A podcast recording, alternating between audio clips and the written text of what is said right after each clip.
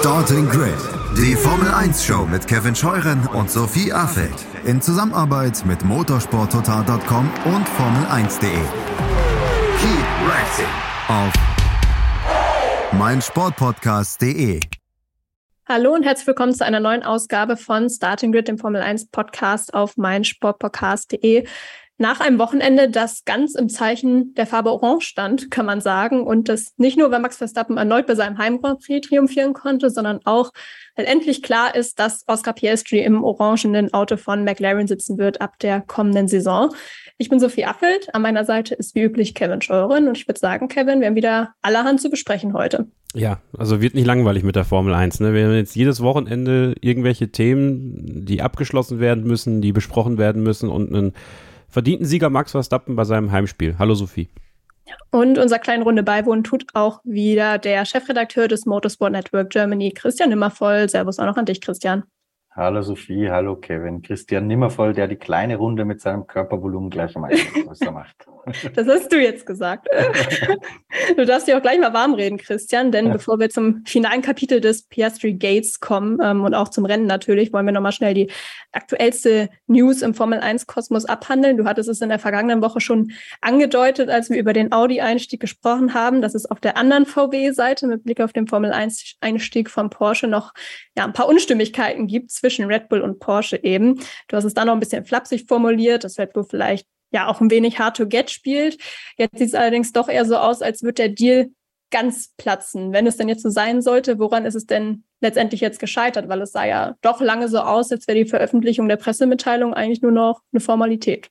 Ja, also ich glaube, man kann den Konjunktiv aus der Geschichte schon rausnehmen, denn Helmut Marko hat sich ja in der Öffentlichkeit, äh, in der Öffentlichkeit am Sonntagabend schon dazu geäußert und hat gesagt, äh, Porsche wird kein Anteilseigner bei uns. Also da hängt kein Konjunktiv mehr drin. Ich habe auch inzwischen mit ihm telefoniert ähm, und da hat er das nochmal unterstrichen, äh, dass das definitiv nicht stattfinden wird. Woran das jetzt gelegen ist, dass dieser Deal, ich habe es auf meiner Facebook-Seite so beschrieben, äh, dass es auf dem letzten Meter des Marathons, und ich glaube, so muss man das wirklich sagen, gescheitert ist, äh, ist immer noch so ein bisschen ein Rätsel. Äh, wir haben eine Geschichte gemacht auf motorsporttotal.com, wo wir versuchen, einige der möglichen Gedankenansätze so ein bisschen zu ordnen. Ähm, ich glaube, wenn wir die Timeline mal festhalten, ähm, muss man sagen, es gab am 7. April den Aufsichtsratsbeschluss des VW-Konzerns, dass sowohl Audi als auch Porsche in die Formel 1 gehen können.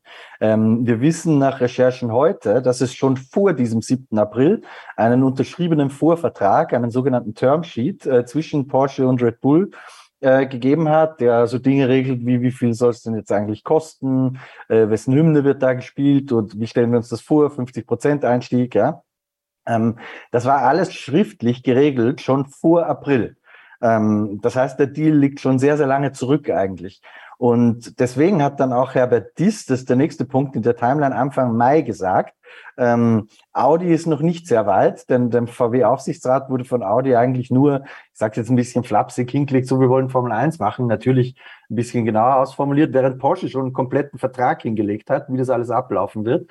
Und deswegen hat Herbert Diss damals auch gesagt, äh, bei, bei Audi ist es äh, noch nicht sehr konkret, bei Porsche ist es schon sehr konkret. Ähm, dann ist das nächste in der Timeline, ich gehe das jetzt so durch, was glaube ich wichtig ist, damit man das versteht, ja. ähm, dass irgendwann dieses Mar Marokko League äh, entstanden ist. Ja, was war passiert? Ein Leser vom Motorsport Network äh, saß im Urlaub in Marokko, schlägt die Zeitung auf und liest da drin eine Veröffentlichung der Behörde, äh, dass beim, bei der Kartellbehörde gemeldet wurde, dass es ein Joint Venture geben wird, 50 Prozent äh, Red Bull und Porsche. Warum ist das jetzt da veröffentlicht worden? Weil Red Bull oder Porsche bei den Kartellbehörden gemeldet hatte, dass dieser Deal stattfinden wird. Man hat ja auch schon unterschriebenes Papier dazu gehabt. Und man dachte, zu dem Zeitpunkt, wo das veröffentlicht wird, ähm, in Marokko ist das jetzt zuerst passiert, das wird wahrscheinlich in Zukunft auch noch in anderen Ländern passieren oder jetzt vielleicht auch nicht mehr, wenn man die Anträge dann zurückziehen wird. Ähm, man dachte, das spielt eh keine Rolle mehr, weil wir das ja schon, und so war der verbindliche Plan, beim Grand Prix von Österreich bekannt geben. Ähm, jetzt war es aber so, dass das Mandat des Volkswagen-Aufsichtsrats gesagt hat, liebe Audianer, liebe Porsche-Mitarbeiter, Ähm, wir geben unseren Formel 1 Einstieg erst dann bekannt, wenn das Formel 1 Reglement 2026, insbesondere auf der Motorenseite, wirklich definitiv steht und unsere Bedingungen da auch wirklich erfüllt sind. Weil angenommen, die vier, die Formel 1 sollte sich irgendwas nochmal anders überlegen, haben wir natürlich überhaupt gar keine Verhandlungsposition mehr, wenn wir sagen, wir kommen, egal wie das Reglement wird. Ja, das war der Grund dafür, warum man das so gehandelt hat. Also konnte man noch nicht, weil die vier so lange gebraucht hat, weil äh, die Hersteller das teilweise verschleppt haben, dieses Thema, möglicherweise auch ganz bewusst verschleppt haben. Das ist zumindest eine Unterstellung, die auch im Paddock diskutiert wird hat das alles ein bisschen länger gedauert und Porsche und Red Bull konnten nicht bekannt geben in, in Österreich, was sie eigentlich bekannt geben wollten. Indiz dafür übrigens auch Fritz Enzinger äh, ist da im Paddock rumgeturnt, das ist der Leiter Konzernmotorsport für Volkswagen. Äh, also die waren alle ready. Ähm, das ist dann nicht passiert und jetzt auf der Zielgeraden ist dieser Deal irgendwie auseinandergefallen. Es gibt verschiedenste Spekulationen drüber. Dietrich Mateschitz ist offensichtlich nicht bei bester Gesundheit und äh, was Meetings und so weiter betrifft, nicht wahnsinnig greifbar gerade. Das heißt, dass Christian Horner nicht wahnsinnig begeistert war von der Idee, dass da eine neue Gesellschaft gegründet wird, äh, jeweils zur Hälfte kontrolliert von Porsche und Red Bull, wo er neben sich einen zweiten Geschäftsführer sitzen gehabt hätte, der ihm natürlich dreinreden kann. Ähm, bis hin zu wilden äh, Geschichten, dass auch Adrian Newey gesagt hat, nee, wollen wir nicht und in England äh, Resistance es gab im Sinne von, du, dann schmeiß mal hin, wenn ihr das so macht. Ähm, also sagt diesen Deal ab da, da wird momentan viel spekuliert, das können wir noch nicht mit Bestimmtheit sagen, was da passiert ist, aber klar ist, irgendwann zwischen dem 7. Juli, dem Tag, wo das in Österreich kommuniziert werden hätte sollen, äh, und da war die Pressemitteilung, habe ich mich doppelt versichert, die, diese Pressemitteilung existiert und ich hoffe, da werde ich noch ein bisschen verhandeln müssen, aber ich hoffe, dass ich die eines Tages in meinem Buch nächstes Jahr auch veröffentlichen kann. Ähm, diese Pressemitteilung, die gibt's, ähm, die ist aber halt nie veröffentlicht, also die ist halt nie äh, verwirklicht worden. Und jetzt ist die große Frage, was ist seither passiert? Äh, hat Horner Lobbying gemacht? Hat sich Helmut Marko überlegt? Äh, das ist noch was, was wir, glaube ich, aufarbeiten müssen, wo wir einfach noch zu wenig heute drüber wissen. Tatsache ist, dieser Deal wird nicht steigen.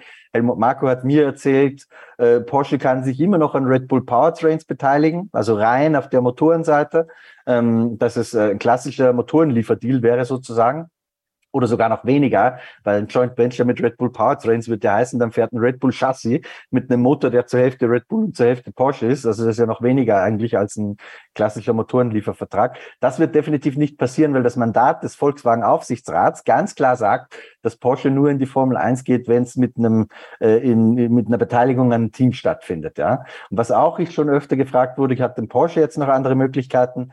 Zumindest Stand heute, und man soll in der Formel 1, das habe ich jetzt auch in dieser Geschichte gelernt, nie, nie sagen, äh, Stand heute gibt es die nicht. Es gibt keine Verbindungen oder keine Gespräche mit McLaren. Es gibt auch keine Absichten, mit McLaren Gespräche zu führen, sondern es ist tatsächlich Red Bull oder nichts. Und es gibt auch nicht die Möglichkeit, dass Porsche einfach komplett alleine macht, mit einem eigenen Werksteam aus Deutschland zum Beispiel Motor und Chassis einfach baut. Dafür hat man nicht die technische Infrastruktur und auch nicht die Möglichkeiten, sie in den nächsten fünf Jahren zu schaffen. Ja, also sag schon, also für Porsche gibt es keine anderen Alternativen, für Red Bull ja eben schon auf der Seite. Klar, man kann einerseits komplett auf Red Bull Powertrains setzen. Äh, ich glaube, der erste Prototyp-Motor für 2026 existiert ja auch schon. Oder auch Honda hat ja schon durchaus angekündigt, dass man eventuell Interesse hätte an ähm, ja, einer Rückkehr in die Formel 1. Das hat ja zwischen den beiden Parteien auch ganz gut funktioniert oder funktioniert es ja teilweise immer noch. Ähm, so ganz auseinander sind die beiden ja auch äh, aktuell noch nicht. Ähm, ich glaube übrigens, da darf ich da kurz einhaken ja, ja. noch, dass das, das ist eine Theorie von mir, dass das eine ganz entscheidende Rolle spielt in diesem zeitlichen Ablauf. Denn es war auch beim Grand Prix von Österreich, wo Helmut Marco strahlend rumgelaufen ist, ähm, weil er, er war davor in Sakura in Japan und hat Honda diesen Deal abgerungen, der dann ja auch kurz darauf kommuniziert wurde, ähm, wo es hieß, dass Honda jetzt mal bis 2025 weitermacht, was die Technik betrifft. Aktuell sind die Motoren ja auch eingefroren, das heißt, es geht ohne großen Invest, aber dass man zumindest die Technik bereitstellt für Red Bull und auch sogar ein kleines Logo, glaube ich, wieder drauf ist auf dem Auto. Ähm, ich kann mir gut vorstellen, dass bei diesen Gesprächen in Sakura irgendjemand Helmut Marco gesagt hat, lieber Helmut, wir würden eigentlich gern, lieber Helmut San, oder Marco San eigentlich, wir, wir würden eigentlich ganz gern, weißt du, Formel 1 boomt jetzt so, man verdient da so viel Geld und so viele neue Fans durch Netflix und wir wollen total gern in Amerika unsere Autos verkaufen. Ähm, also unsere Tür ist jetzt wieder offen. Und dass man dann halt gesagt hat, ey, Honda macht's ohne Beteiligung am Team, die zahlen uns sogar noch was drauf, äh, redet uns keiner drein, das sagen die auch charmant. Und dass dann ein Helmut Marko in Spielberg sagt, ey Didi, äh, mit Porsche, irgendwie müssen wir aus der Nummer wieder rauskommen. Ähm, das ist eine Möglichkeit. Aber mir ist ganz wichtig zu betonen, all das ist äh, Spekulation, aber plausible Spekulation, sage ich jetzt mal. Ja. Darf ich? Letztes Jahr hat es ja auch sehr gut funktioniert. Ja, Kevin? Ich hatte mal eine Frage, was Dietrich Mateschitz angeht, Christian. Wir hatten ja in Ungarn mit Dr. Marco darüber gesprochen, dass sowohl Mateschitz als auch er nicht mehr die jüngsten Hüpfer sind und man ja irgendwie gucken muss, wie kann es weitergehen. Du hattest dann den, den Sohn von Dietrich Mateschitz angesprochen, ob der in dieses Unternehmen Red Bull einsteigt oder nicht. Und ähm, ich habe mir da schon gedacht, was ist eigentlich, wenn es jetzt ganz plötzlich geht? Also wenn irgendwas passiert, das soll nicht bedeuten, dass Dietrich Mateschitz stirbt, aber es reicht ja offensichtlich jetzt auch schon, dass er gesundheitlich nicht so auf der Höhe ist, um diesen Deal komplett mit abzuwickeln. Ist ja nur Spekulation, aber trotzdem finde ich eine sehr interessante. Ähm, glaubst du, dass wenn Dietrich Mateschitz bester Gesundheit wäre, und auch perspektivisch gesehen, was mit Red Bull Racing passiert, wenn Dietrich Mateschitz irgendwann mal nicht mehr in der Lage ist, das alles so zu führen und sein Sohn das nicht macht. Also dass so ein Christian Horner oder auch Adrian Newey das sozusagen aufkaufen könnten, im Sinne von, dass das dann deren Team wird, unter dem, dem Red Bull Branding vielleicht. Also, dass hier jetzt auch schon teilweise, je nachdem wie der Gesundheitszustand von Mateschitz wirklich ist, so ein bisschen, bisschen weiter gedacht wird und man so Porsche auch raushalten wollte, weil man mit Honda einen eher stilleren Partner hat, der nicht so aufmucken würde wie ein, ein Großkonzern, äh, Großkoffert, wie ihr so schön sagt in Österreich, äh, mit deutschen Strukturen und auch börsennotiert und so, was ja alles ein bisschen erschweren würde? Nein, das halte ich deswegen nicht für plausibel, ähm, weil die Bewertung von diesen Formel-1-Teams, und die wird in den nächsten Jahren noch höher werden, liegt ja bei Red Bull Racing äh, nördlich von einer Milliarde Euro. Ja, Ross Braun hat ja damals äh, Management Buyout, was das Modell, das du da gerade ansprichst, Ross Braun hat ja damals ein Pfund dafür bezahlt, dass er Mercedes übernehmen konnte. Es war aber eine ganz andere Ära in der Formel 1, weil damals kosteten Teams ja Geld. Das heißt, du zahlst ein Pfund für ein Formel-1-Team, ist zwar geil zu haben, musst dir aber überlegen, wie kriege ich die 200 Millionen Euro her, damit ich nächstes Jahr das Team finanzieren kann. Ja? Äh, heute ist die Situation anders. Heute würdest du, wenn jemand so ein generöses Angebot machen würde, dass du um einen Euro das Team übernehmen kannst, kannst sagen, geil, jetzt lege ich die Füße hoch, weil nächstes Jahr verdiene ich ohne den Finger zu rühren 300 Millionen. Das hat sich ja fundamental gedreht. Das heißt aber auch, es gibt diese Angebote von Management-Buyouts nicht mehr, dass du ein Team quasi übernehmen kannst für kein Geld, wenn nur dafür Sorge getragen wird, dass es weiter existiert, sondern die Red Bull Gruppe wird einen Teufel tun, dieses Team unter Marktpreis zu verkaufen. Das könnte sie ja auch ihren Anteilseignern gegenüber gar nicht rechtfertigen. Ähm, und das ist, glaube ich, ziemlich unabhängig von Dietrich Mateschitz, der im Übrigen, das spielt da auch eine Rolle in der Geschichte, ja nur 49 Prozent kontrolliert von Red Bull. 51 Prozent liegen bei der Jovida-Familie in Thailand. Das heißt, die sind eigentlich, was die Gesellschafterstruktur äh, betrifft, mächtiger. Da hat der Vater 49 und der Sohn zwei Prozent. Ähm, Mateschitz wird nur deswegen als das Gesicht wahrgenommen, weil er halt eine allein Geschäftsführerrolle hat. Das heißt, er kann schalten und walten, aber anteilsmäßig ist die Jovida-Familie äh, eigentlich stärker. So, und da wird man jetzt nicht mit Sicherheit nicht sagen, lieber Christian, lieber Adrian, äh, ihr seid so tolle Hechte, ähm, deswegen könnt ihr das Team schon um 300 Millionen haben, was die sich vielleicht gerade irgendwie noch leisten könnten. Ich glaube zwar auch nicht, um ehrlich zu sein, ähm, aber eine Milliarde Euro können die zwei als Privatpersonen definitiv nicht auf den Tisch legen. Völlig ausgeschlossen. Und äh, trotzdem nochmal ein interessanter Einwurf. Ja, nochmal ganz interessant zu hören, was da jetzt überhaupt alles äh, hintersteckt, hinter dem Red Bull-Konzern und so weiter. Wer ich diese glaube, Thais sind, weiß auch ja. keiner, ne?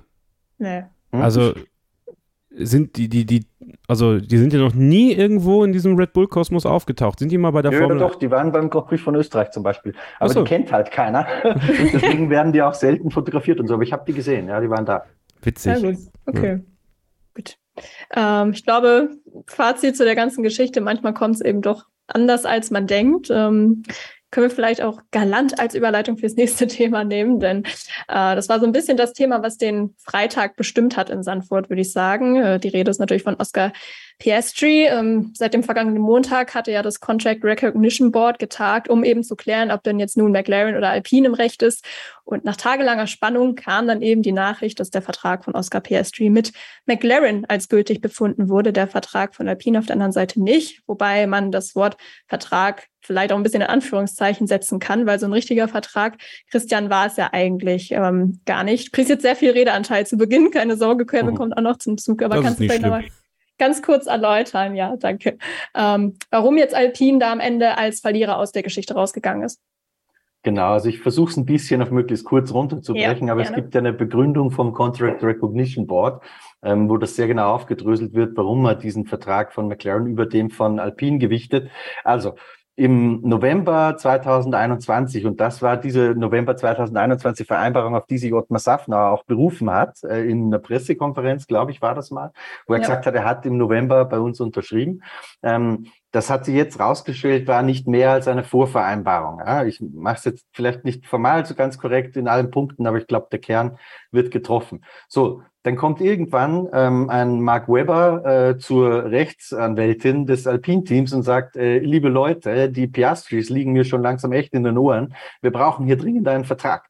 Und die Rechtsanwältin sagt dann, lieber Marc, das ist zwar äh, schade, dass die Piastris dir in den Ohren liegen deswegen, aber wir haben hier, ich bin einfach völlig unterbesetzt, ich bin hier allein, äh, ich kriege das einfach nicht so schnell hin. Und man hat Weber vertröstet und vertröstet und vertröstet mit diesem Vertrag.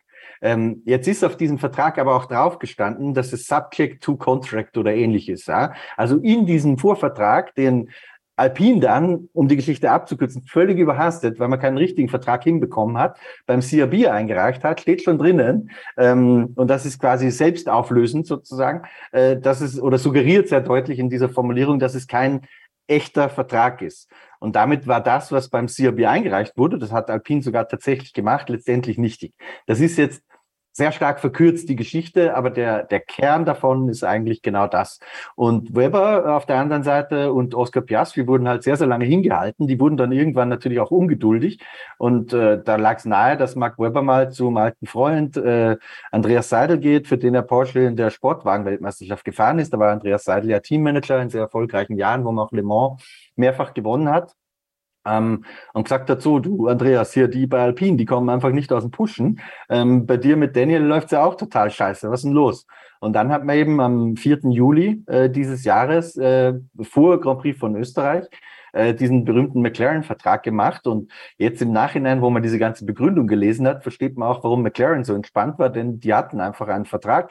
Weber und Piastri, das offizielle Wording war, seien sehr transparent gewesen. Ich nehme an, mit dieser Transparenz ist gemeint, man hat denen mal einen Vertrag gezeigt, ja, oder zumindest eine Passage draus ähm, und haben gesagt, du, also wir können da bei Alpine jederzeit raus, wir haben da nichts Rechtsverbindliches.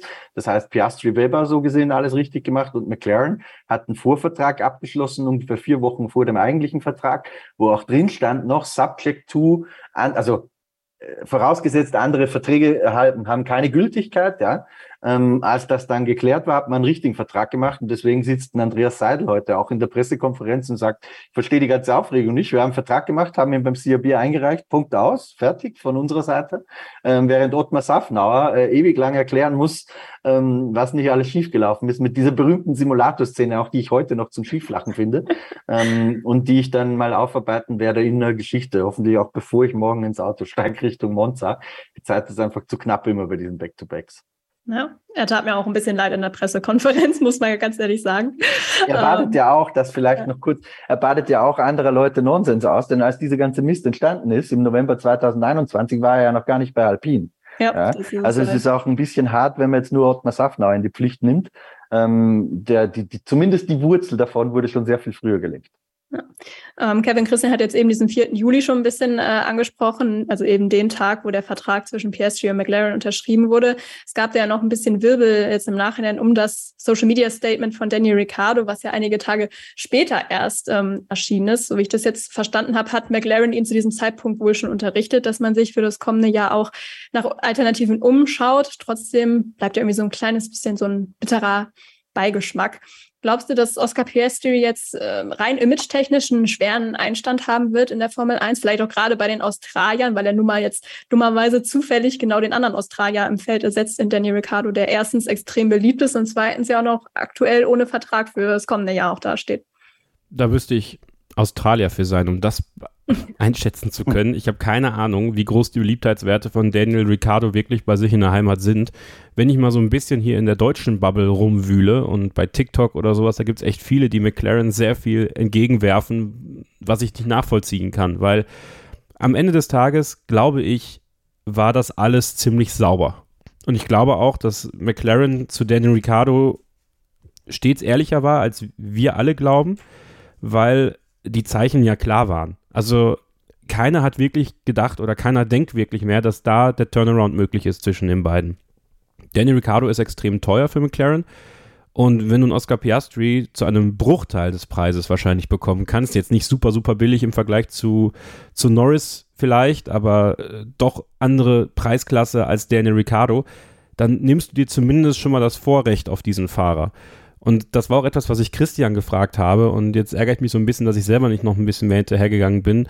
Ähm, gehen wir davon aus, dass auch Reservefahrer bei diesem Contract Recognition Board ähm, hinterlegt sein müssen. Also im Grunde alle Verträge von Fahrern, die für dieses Team fahren. Dann glaube ich einfach, dass ähm, einerseits Piastri gesichert wurde für 2023 als Reservefahrer und man sich durchaus überlegt hätte, vielleicht mit Daniel Ricciardo sogar in die nächste Saison noch zu gehen und zu sagen, okay, dann garantieren wir dir, Oscar, den, den, den Drive für 2024. Also eine Möglichkeit. Die also dem, dem muss ich so ein bisschen jetzt äh, dazwischen grätschen können, ja. weil wir wissen ja auch, dass, äh, glaube ich, auch der Reservefahrervertrag beim CRB hinterlegt war. Ja. Mhm, ähm, ja. Ich weiß jetzt nicht, ob das generell Pflicht ist, meldepflichtig ist oder so, keine Ahnung. Ähm, aber grundsätzlich glaube ich schon, dass das auch ein Thema ist. Weil Alex Woods hat die Diskussion auch im ORF am vergangenen Wochenende angestoßen und meinte, vielleicht sollten wir sogar noch weitergehen und sogar die Verträge derjenigen, die gar nicht Formel 1 fahren, also aller Kaderfahrer, äh, auch irgendwie über CRB sichern. Ja. Ich meine, da wird es halt un unendlich bürokratisch. Ähm, aber ja, das es, dazu kurz. Es sind halt viele Faktoren. Alpine hat ja Piastri auch freigegeben für McLaren. Also wenn McLaren einen Ersatzfahrer gebraucht hätte dieses Jahr, wäre das ja Oscar Piastri gewesen. Das haben sie ja sogar alle öffentlich gemacht. Das heißt, der war eh schon im Dunstkreis damit drin. Also ist man vielleicht bei Alpine auch ein bisschen selber doof genug gewesen, diese Tür so weit zu öffnen, wie es möglich ist. Was Daniel Ricciardo angeht, mittlerweile bin ich der festen Überzeugung, eben aufgrund der Offenheit, die, glaube ich, bei McLaren auch, auch lag, dass man Ricardo die Möglichkeit gegeben hat, sich zu äußern, so dass er sein Gesicht wahren konnte. Also das Wichtigste war eigentlich allen Beteiligten, glaube ich, dass man das Gesicht von Daniel Ricciardo bestmöglich wahren konnte.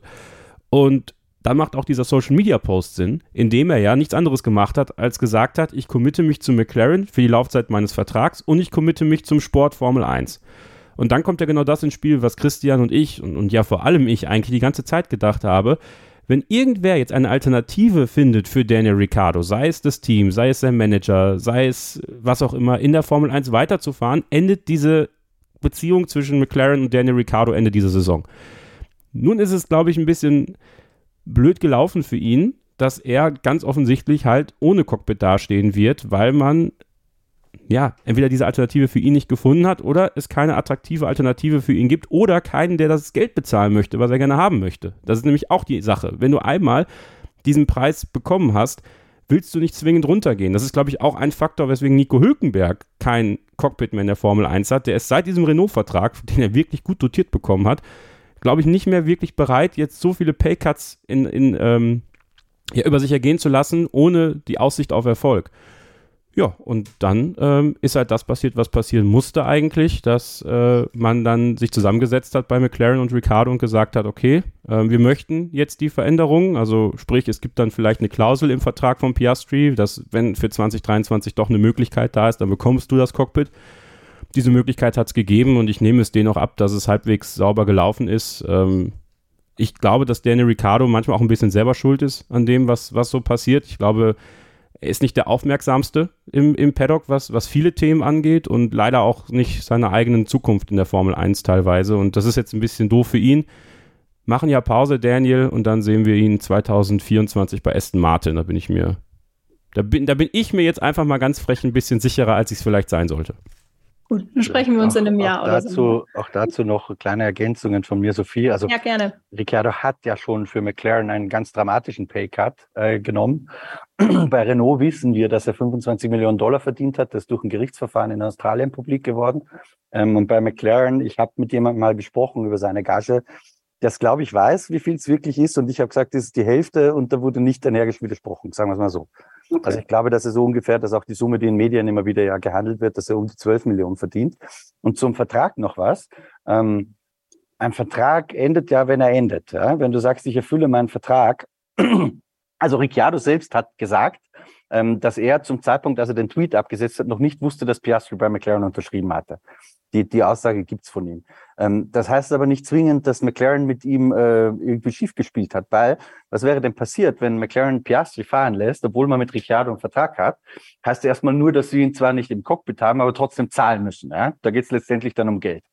Ähm, und wenn man jetzt halt, wenn du so einen Vertrag vorzeitig beendest, heißt es ja nur, du musst dich auf einen Aufhebungsvertrag einigen irgendwie. Der eine Vertrag, den du machst, hebt den anderen auf. Haben auch bei uns in der Firma gerade gehabt übrigens. ähm, und da musst du dich dann halt einfach einigen und sagen, schau mal, lieber Daniel, du hättest zwölf Jahre gekriegt fürs Fahren, jetzt kriegst halt, weiß ich nicht, acht. Das ist frei erfunden von mir, ja. Ähm, kriegst acht Millionen, dafür fährst halt nicht bei uns. So ähnlich ist ja auch bei Kimi Räikkönen gelaufen ähm, und kannst dafür äh, frei für ein anderes Team fahren. Ist ja auch nicht der schlechteste Deal.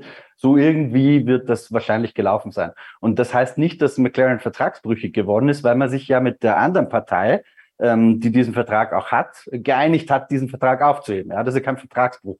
Vertragsbruch wäre, wenn McLaren sagt, okay, du fährst nicht für uns und zahlen tun würde auch nichts. Dann wird aber der Herr Ricciardo wahrscheinlich vor ein Gericht gehen und Recht bekommen. Deswegen finde ich es ein bisschen schwierig, äh, McLaren strikt rauszudrehen. Was haben die getan? Die haben einen Fahrer verpflichtet, der frei verfügbar war, ähm, haben den ins Cockpit geholt und haben sich mit dem anderen Fahrer geeinigt darauf, die Zusammenarbeit vorzeitig beenden. Also ich sehe da überhaupt keine Grundlage, McLaren irgendeinen Vorwurf zu drehen. Im Gegenteil, die waren sogar die Professionellen von allen. Die Absolut, haben einfach nichts ja, gesagt. So. Das ist, das ist, glaube ich, das, was sich viele Menschen da draußen merken sollten. Wenn es hart auf hart kommt, besser einfach mal die Klappe halten, weil meistens haben die Personen dann recht und nicht die, die sich lauthals äußern. Und deswegen. Dabei muss es, muss es Seidel und Brown ja innerlich zerrissen ja, haben, ja. als Ottmar Safner da seinen Stuss erzählt hat, von wegen Vertrag im November 2021. Ja, haben sie aber nicht äh, genutzt, um draufzutreten, sondern haben halt einfach gesagt, wir sagen dazu nichts. Ja, und ja. das, das wird am Ende dann auch äh, das, das, das Thema sein. Und ja, um, um vielleicht deine Ausgangsfrage, Sophie, auch nochmal zu beantworten. ich glaube, dass Oscar Piastri generell ähm, sehr viel Aufmerksamkeit bekommen wird am Anfang der Saison nächstes Jahr, weil jetzt haben wir genau den Fall, es ging vor ein Gericht, es wird jetzt viel geredet, viel gesagt über einen Fahrer, der zwar die Formel 2 gewonnen hat und die Formel 3 gewonnen hat, aber noch nie in einem Formel 1 Auto saß, also noch nie in einer wirklichen echten Trainingssession und äh, von dem man gar nicht weiß, äh, wie gut der Mann wirklich ist. Aber wir wissen auf jeden Fall, dass er zumindest munkeln das viele Experten, einer dieser Überflieger sein kann. Ein Überflieger aller Verstappen und Leclerc. Und wenn das der Fall ist, dann werden diese Kritiker ganz, ganz schnell verstummen, weil dann werden sie sagen, oh wow, äh, schlägt Lando Norris vielleicht zu Beginn mal und ist oder ist nah dran, näher dran als Ricardo es ist. Oder aber es geht in die ganz andere Richtung. Äh, Norris bügelt den komplett weg. Dann ähm, ja, wird die Häme für McLaren und für Oscar Piastri bei den Fans, die denen was Böses wollen, sehr, sehr groß sein. Aber so oder so wird auch Oscar Piastri nächstes Jahr zu Saisonbeginn ordentlich geguckt und ähm, ich, ich freue mich drauf, dass er jetzt endlich in der Formel 1 ist. Ich weiß, du auch. Und ähm, bin sehr gespannt auf dieses Duo Norris-Piastri, ähm, weil, und das habe ich auch frecherweise gesagt, für mich Piastri die erste echte Standortbestimmung von Lando Norris ist. Und äh, nein, Carlos Sainz sehe ich als nicht talentierter an als Lando Norris, ähm, auch wenn viele Sainz-Fans das nicht wahrhaben wollen. Und Daniel Ricciardo war einfach kein Vergleich für Lando Norris, muss man leider aus Ricciardos Sicht so sagen. Und deswegen ein ebenso junger Fahrer mit ebenso viel Talent, zumindest propagiert man das, und der Möglichkeit, die Zukunft zu beherrschen. Ähm, das wird auf jeden Fall interessant und McLaren definitiv schon jetzt ein Team, auf das man 2023 besonders gucken wird. Ich ja. werf noch, Sophie, und dann ja. kriegst du die Kontrolle über den Podcast zurück. Alles gut. noch ein, ein historisches Beispiel rein zu der Frage, äh, leidet da jetzt vielleicht das Image von Piastri? Ich teile da Kevins Einschätzung. Ich glaube überhaupt nicht. Da wird kein Mensch mehr dran denken, weil wir auch ein historisches Beispiel haben, an das wir uns alle noch erinnern können äh, Jensen Button, der 2005 und 2006 zweimal sogar in so eine äh, Contract-Gate-Geschichte verwickelt ja, war, als er nämlich BAR verlassen wollte. Was wurde damals nicht alles äh, spekuliert? Meine Güte, da wird jetzt gezwungen. Bei ihm war es ja anders. Er wollte weg und musste dann bleiben, laut Contract Recognition Board. Ja. Ähm, das wird die Zusammenarbeit tot machen. Die werden sich nicht mehr ausstehen können und um Gottes Willen und Image-Schaden hier, Image-Schaden da. Die Realität ist eine ganz andere. Es hat kein Hahn mehr danach gekräht und vier Jahre später war er mit dem gleichen Team Weltmeister. Aber Social Media ist ein bisschen schwieriger zurzeit. Also ich glaube, dass. Ja klar, das, aber Social Media ist auch übermorgen wieder vorbei. Ich, weißt du? Absolut, absolut. Nur dass die Leute vergessen leider nicht. Also die haben ja auch Abu Dhabi 21 noch nicht vergessen. Und äh, ich glaube, das, das, ja, das werden sie vergessen, bin ich mir sehr sicher. Ich, ja, ich hoffe für Piastri, weil im Endeffekt ist es unfair. Ihm gegenüber, ähm, da hat also sowohl Piastri als auch McLaren haben, haben da nichts falsch gemacht. Wenn, dann muss man halt mal bei den Franzosen nachfragen und äh, sich selber mal hinterfragen, warum man an Esteban Ocon einen gefühlten Zehn-Jahres-Vertrag gegeben hat und die Chance verstreichen lässt. Ja, absolut, also echt jetzt, wenn, wenn man sich mal aus einer äh, einfach Arbeitnehmer äh, denkt, was er da rein denkt, ja, du bist jetzt ähm, in einer Firma, wo du noch relativ neu bist und die haben dir irgendeine Ausbildungsakademie bezahlt von mir aus. Ja? Und dann sagst du, ey, super, ich, ich kann mir vorstellen, bei euch einzusteigen. Ähm, und übrigens, nächstes Jahr machen wir es dann wirklich los. Ja? Dann kriege ich normales Geld von euch bezahlt und ich bringe dafür auch meine volle Leistung, die ich kann. Und du sagst schon, so, wann machen wir jetzt endlich mal den Vertrag? Und wirst monatelang hingehalten und verschleppt und verzerrt und kriegst von einem millionenschweren Formel-1-Team, wo ein Automobilhersteller dahinter steht, als Antwort, unsere Rechtsabteilung ist schlecht besetzt, sorry, diesen Vertrag können wir noch nicht machen, wir haben keine Zeit und der ist im Urlaub. Ey, da sage ich irgendwann auch, tut mir leid, Jungs, aber meine Geduld ist am Ende. Also die einzigen, die hier irgendwo einen schwarzen Schuh angezogen kriegen können, ist Alpine. Ja, ist ja auch ganz spannend irgendwie. Ich glaube, Toto Wolf hatte sich jetzt auch im Nachhinein dazu geäußert, dass es jetzt eigentlich ein unglücklicher Präzedenzfall ist und dass Mercedes jetzt auch äh, ja vielleicht ein paar Anwälte mehr einstellt, um die Verträge auch mit jungen Fahrern zu prüfen, damit sowas eben nicht passiert, weil es ist ja schon ein sehr unglückliches Bild. Das muss man einfach feststellen. Sehr interessant übrigens auch, dass Toto ja kurz vor der Bekanntgabe des CRB-Urteils ähm, sich auch so ein bisschen kritisch geäußert hat in Richtung Loyalität, Piastri, ja, ähm, zwischen den Zeilen, zumindest hat er es anklingen lassen. Als er das Urteil gelesen hatte, hat er das komplett zurückgenommen. Ja, ja gut, zu Recht ja auch, muss man, muss man sagen. Ja. Weil letztendlich äh, war Alpine jetzt auch nicht die unbedingt loyalste Partei in diesem ganzen Geflecht. Ja, also man kann sagen, ein weiteres Teil im Fahrerkarussell-Puzzle ist äh, einsortiert. Bei Alpine fehlt das natürlich jetzt noch. Den zweiten Fahrer, der jetzt eben nicht Alonso oder Piastri heißt, den möchte man in due course bekannt geben, wie man ja im Englischen immer so schön sagt. Und äh, nein, es wird aller Voraussicht nach nicht Jacques Villeneuve sein, auch wenn der nach dem Monster-Wochenende den Alpine von 2021 testen wird, sondern stattdessen verdichten sich eher die Gerüchte, dass doch Pierre Gasly in Richtung Alpine ah, abwandern könnte schön. und so das ja. Nach all den Jahren, die ich es hier gesagt habe. Endlich ja. ist es endlich. Wird endlich wahr, vielleicht. Ja, vielleicht. endlich. Die Bedingungen, die müssen wir ja noch klären. Ja, dann machen wir das gleich. Genau, und das machen wir gleich aber nach einer ersten kurzen Pause. Ähm, dann wollen wir natürlich auch noch auf den großen Preis der Niederlande zurückblicken. Also noch viel, das heute ansteht hier bei Starting Grid, dem Formel 1 Podcast auf meinsportpodcast.de. Bleibt dran. Schatz, ich bin neu verliebt. Was? Drüben. Das ist er. Aber das ist ein Auto. Ja, eben. Mit ihm habe ich alles richtig gemacht. Wunschauto einfach kaufen, verkaufen oder leasen. Bei Autoscout24. Alles richtig gemacht. Willkommen zurück hier bei Starting Grid, dem Formel 1 Podcast auf meinsportpodcast.de. Wir waren stehen geblieben beim Fahrerkarussell und der Frage, wer denn der neue Fahrer bei Alpha Tauri werden könnte, wenn man Pierre Gasly zu Alpine ziehen lässt. Denn die Voraussetzung, dass genau das passiert, ist eben, dass man einen adäquaten Ersatz für ihn findet, Christian. Und der soll ja nun scheinbar den Namen Colton Hörter tragen, der ja in der IndyCar fährt aktuell. Es steht ja Hörter bekanntermaßen in Verbindung mit McLaren, wo die Tür aus eben besprochenen Gründen erstmal zu ist. Äh, ich habe mich gefragt, gibt es da irgendeine offensichtliche Verbindung zum Red Bull Kosmos, die ich übersehe? Möchte man, keine Ahnung, vielleicht doch Alpha Tauri irgendwann an Andretti verkaufen oder wo, wo kommt dieser Name jetzt auf einmal her? Ich glaube, dass den Zach Brown einfach vermittelt hat, der sehr bestrebt ist, dass alle eine gesichtswahrende Lösung haben aus diesem Piastri-Gate raus, also auch Alpine und dass Alpine eine gesichtswahrende Lösung hat, ähm, geht halt nur, wenn sie Pierre Gasly kriegen, weil das wohl der Wunschkandidat. Auf jeden Fall haben wir gesehen und auch fotografiert, aber nicht veröffentlicht, wie sich äh, Zach Brown und Helmut Marko getroffen haben. Also das ist meine Info, dass Zach Brown das eingespielt hat, dass er Colton Hurter gepitcht hat als möglichen Ersatz, damit äh, Red Bull vielleicht bereit wäre, Pierre Gasly gehen zu lassen. Und bei Red Bull kann ich mir vorstellen, dass das also mir fehlt immer noch so ein bisschen die Fantasie dafür, dass Helmut Marko sagt, boah, ja, Colton Hertha brauchen wir aus mhm. sportlichen mhm. Gründen.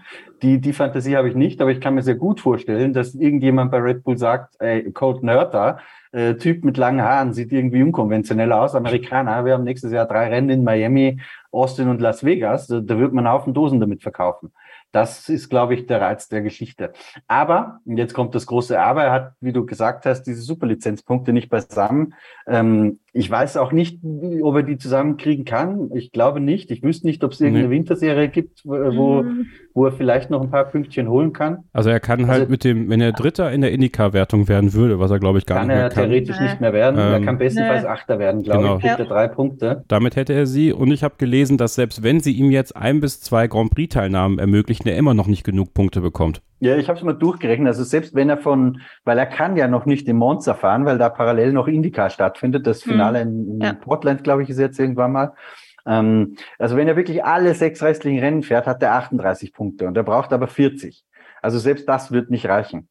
Und ich weiß, es gab früher mal diese GP2 Asia, die im Winter gefahren wurde. Da konntest du dir ein paar Pünktchen dazu verdienen, aber ich glaube, das gibt es in der Form nicht mehr. Ja, es gibt jetzt Formula Regional Asia, glaube ich. Das wurde jetzt umbenannt letztes Jahr. Das ist, glaube ich, auch irgendwie im, im Januar oder irgendwie sowas, aber ich weiß auch nicht ehrlicherweise, wie viel. Kart-WM könnte er fahren, sehe ich ja. gerade. Wenn er da Kart-Weltmeister wird, was er wahrscheinlich nicht wird, gibt es vier Punkte dafür. Ich habe gerade die Tabelle vor mir aufgemacht. Ja. Also du musst ja auch in diesen Serien erstmal dann gewinnen. Ja, das ist ja auch ja, kein Selbstläufer, das kommt hinzu. Ne? Spezialisten dann äh, tatsächlich gewinnst. So, und warum ich nicht glaube, dass das realistisch ist, ist, normalerweise würde man sagen, okay, mit gesundem Menschenverstand, die Formel 1 hat ein großes Interesse dran, dass ein Amerikaner Formel 1 fährt. Ich persönlich würde auch sagen, ein Colton Hörter, der, ich glaube, sieben Indycar-Rennen gewonnen hat, dann mhm. brauchen wir gar nicht drüber diskutieren, ob der die Fähigkeit hat, ein Formel-1-Auto sicher zu bewegen. Und das ist ja der einzige Zweck der Superlizenz. Äh, kein Zweifel kann der mit Sicherheit. Aber wenn wir uns also strikt an dieses Reglement halten, dann glaube ich nicht, äh, dass es da einen Ausweg gibt, weil nämlich auch inzwischen sogar Stefano Domenicali, der das allergrößte Interesse dran haben müsste an einem amerikanischen Fahrer, sogar der hat gesagt, uh, let's stick with the rules. Ähm, und deswegen glaube ich nicht, dass Helmut Markus sieht es ganz anders. Der sagt, da gibt es eine Möglichkeit. Da haben wir auch ja. eine Geschichte schon veröffentlicht keine Ahnung, es wird Verhandlungssache sein, aber ich glaube, auf konventionellen Weg wird es nicht hinhauen. Wollt ihr, mal, wollt ihr mal wissen, wie viel Dosen Red Bull in Amerika verkauft hat letztes Jahr? Also Na? nur um das Thema vielleicht mal so ein bisschen zu entkräften. Äh, Im Wert von 3,25 Milliarden äh, US-Dollar. 16% Steigerung von 2020 zu 2021. Und der nächste ist ja Monster Energy. Ja, und die sind bei äh, 3,23. Also es ist relativ äh, enger Kampf zwischen Monster und Red Bull, aber Red Bull ist immer noch Marktführer in den USA. Ja. Gut, vielleicht wollen sie dann die Marktführerschaft ablösen, keine Ahnung, ich weiß es nicht. Ähm, aber wir werden es erfahren. Ich glaube, Dr. Helmut Marco rechnet ja sogar noch mit einer Entscheidung jetzt im Rahmen des großen Preises von Italien. Also wir halten euch auf dem Laufenden. Kevin, jetzt äh, hat Christian es ja auch schon gesagt, oder äh, ist ja eigentlich auch logisch, Colton Hörter ist noch ein relativ unbeschriebenes Blatt in der Formel 1, jetzt abgesehen von dem einen Testtag, den er jetzt hatte mit äh, McLaren in Portimao, war es, meine ich. Auf der anderen Seite, wenn man sich jetzt die Red Bull Union anguckt, da hat jetzt in diesem Jahr auch keiner unbedingt äh, herausgestochen oder sich äh, besonders empfohlen für die Formel 1. Wo siehst du jetzt insgesamt das kleinere Risiko, nenne ich es jetzt mal, mit einem Colton Hurt aus der IndyCar oder bei einem der Red Bull Junioren, ähm, Liam Lawson beispielsweise? Boah, ähm, das kleinere Risiko sicherlich bei den Junioren, weil die ja auch enger dran sind am Red Bull-Programm generell und äh, auch schon im ganzen Kosmos sind. Äh, Colton Hurter wäre sicherlich eine sehr aufregende Variante, sehr wild vielleicht auch mal, äh, out of the box. Eigentlich für das, was für Red Bull ja auch mal bekannt war so ein bisschen, bisschen verrückte Sachen zu machen. Ähm, also ich finde es sehr fragwürdig dem Junior-Programm generell gegenüber, was sie da jetzt gerade machen. Also sie haben ja Sergio Perez erstmal von außen geholt und ins Red Bull-Cockpit gesetzt. Jetzt holen sie Hörter von außen und setzen ihn bei Alpha Tauri rein. Also ich habe es heute Mittag getwittert, ähm, als Red Bull Junior würde ich mir auch teilweise mal Alternativen suchen, wenn ich es denn könnte. Da, dagegen spricht natürlich wiederum das, was Dr. Marco uns in Ungarn gesagt hat. Äh, wir unterstützen ja auch Fahrer, die in anderen Serien dann fahren und irgendwann ziehen sie dann weiter und sie haben trotzdem noch Red Bull Sponsoring oder Unterstützung oder sowas. Also ähm, trotzdem, wenn ich, wenn ich Liam Lawson wäre, der für eine Saison in die DTM geschickt worden ist, da fast Meister geworden ist, ähm, klar, in der Formel 2 jetzt dieses Jahr ein bisschen, bisschen schwankende Leistung zeigt, aber ich finde in der Formel 2 ist keiner wirklich dieses Jahr der komplette Überflieger. Also keiner ist, sticht jetzt da hervor, äh, so wie Piastri zum Beispiel. Und man denkt so, boah, ist der next big thing, der muss unbedingt in die Formel 1. Ähm, Im Gegenteil. Und deswegen ähm, finde ich es sehr, sehr schade den, den Junioren gegenüber, was da gerade passiert. Aber gut, so ist das Geschäft. Ähm, das Geschäft sieht den amerikanischen Fahrer, glaube ich, eher vor. Äh, ist man glaube ich, auch gut mit bedient, wie Christian ja auch schon gesagt hat, mit den drei Rennen in den Staaten nächstes Jahr. Dann auch Colton Hurter zu haben, der von der Andretti-Familie sehr, sehr gepusht wird. Also habe ja mit Mario Andretti 2020 in Vintage The Past of Formula One genau über diesen Mann gesprochen und da hat er auch schon gebohrt und getan und gesagt, Colton Hurter muss in die Formel 1, der kann das, der ist richtig gut ja, ist halt schade für, für Lawson, für, für Hauger und für Iwasa und für Daruvala und für Hadjar, ähm, obwohl der ja auch schon so ein bisschen als nächstes großes Ding gehandelt wird in der Formel 3 äh, und auch gute Leistungen zeigt. Aber ja, muss man halt schauen. Ähm, ich finde es ähm, persönlich schade. Vom Geschäftlichen her kann ich es natürlich vollkommen verstehen. Das ist Marco, mhm. der, der ist da übrigens auch ein bisschen widersprüchlich, weil der hat am Wochenende ja zuerst gesagt, ähm, dass der potenzielle Ersatzfahrer, so es denn soweit kommen sollte, ja, das ist ja noch nicht gegessen, ähm, Ich habe es mir jetzt rausgesucht, während ihr gesprochen habt. Für den Reservefahrer äh, würden wir daraus jemand rekrutieren ähm, und bezog sich mit daraus auf die Fragestellung, also auf dem Red Bull Junior Kader. Mhm. Naja, so. aber das war ja Reservefahrer für Red Bull Racing und das wäre Yuki Tsunoda. So. Das war nicht das Reservefahrer. Hab ich, das habe ich anders verstanden. Nee, nee, nee. anders interpretiert. Pierre, Pierre Gasly ist ja Reservefahrer für Red Bull. Und darauf zielte, glaube ich, auch die Frage raus. Wer wird dann Reservefahrer? Weil würde Colton Hurter dann auch direkt Reservefahrer bei Red Bull werden?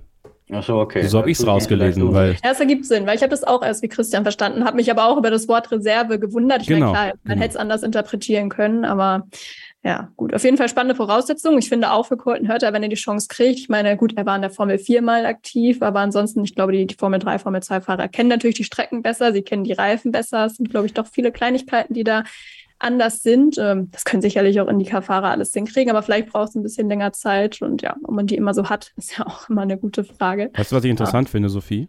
Ja. Dass Zach Brown Colton Hurter pusht, aber nicht Pato Award.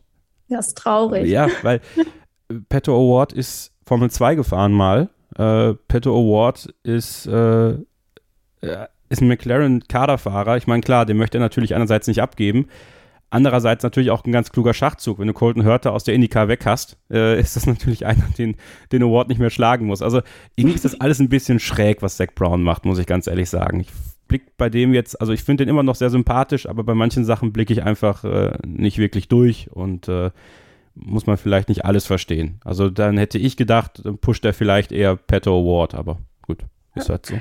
Er hat schon viele Finger im Spiel, das kann, man durchaus so sagen. Ist sicherlich auch einer, der dafür ist, ja, logischerweise, wenn er ihn empfohlen hat, dass man dann vielleicht auch mal eine Ausnahme macht, was die Superlizenz angeht. So angefangen, Christian, du hast auch auf deiner Facebook-Seite auch einen Artikel noch, oder was heißt Artikel, einen Kommentar zur Thema Superlizenz geschrieben. Ne? Wir können das jetzt, glaube ich, zeitmäßig heute nicht mehr diskutieren, aber ähm, wenn ihr das lesen wollt, dann äh, mache ich jetzt kurze Shoutout hier an Christians Facebook-Seite Formel 1 Insight mit Christian Nimmervoll. Ähm, ja, ist halt auch ein ganz spannendes und aktuelles Thema gerade. Und ähm, wenn wir schon dabei sind, auf Twitter gibt es natürlich auch immer ganz viel Meinung zu lesen von Christian unter Nimmervoll F1 und Kevin hat ja eben auch schon ein paar seiner Tweets angesprochen. Die findet ihr unter Kevin-Scheuren und mich unter Sophie Affelt. So, haben wir das auch für heute erledigt. Und äh, ich glaube, damit können wir auch das Thema City Season, ähm, was wir jetzt heute sehr ausführlich behandelt haben, erstmal ähm, abschließen. Denn es gab ja auch noch ein Rennen am Wochenende. 300.000 Zuschauer waren da, glaube ich, knapp an der Strecke in Sandford über das Wochenende gesehen. Und sie haben ihren Helden gebührend gefeiert, kann man sagen. Denn Max Verstappen konnte seinen Erfolg beim Heimspiel aus dem vergangenen Jahr wiederholen. Da gehen wir natürlich gleich auch noch drauf ein. Aber Kevin, ich will vorher noch einen Fahrer hervorheben, der so ein bisschen untergegangen ist, trotz seiner Leistung am vergangenen Wochenende. Ich rede von Fernando Alonso, der ist ja von Platz 13 auf Platz 6 gefahren, damit Best of the Rest gewesen.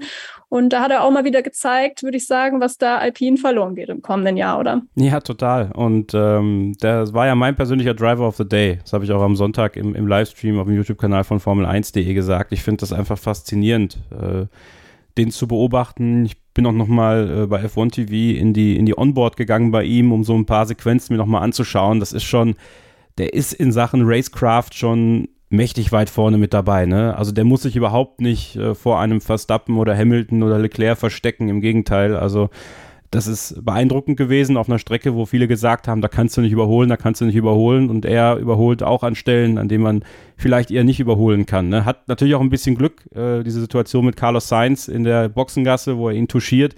Hätte natürlich auch übel ausgehen können, aber insgesamt eine Top-Leistung von Fernando Alonso und ja, ich glaube, ähm, das einen leid, das anderen freut. Ich glaube, Lawrence Stroll macht äh, bei jedem solcher Leistung auch ein paar Luftsprünge äh, und hofft darauf, dass das Auto, wie bei seinem Sohn Lance, der auch ein extra Lob verdient hat an diesem Wochenende, finde ich, so funktioniert auf so einer Strecke und äh, Alonso British Racing Green auch wieder so in die oberen Top Ten Platzierungen führen kann. Ne?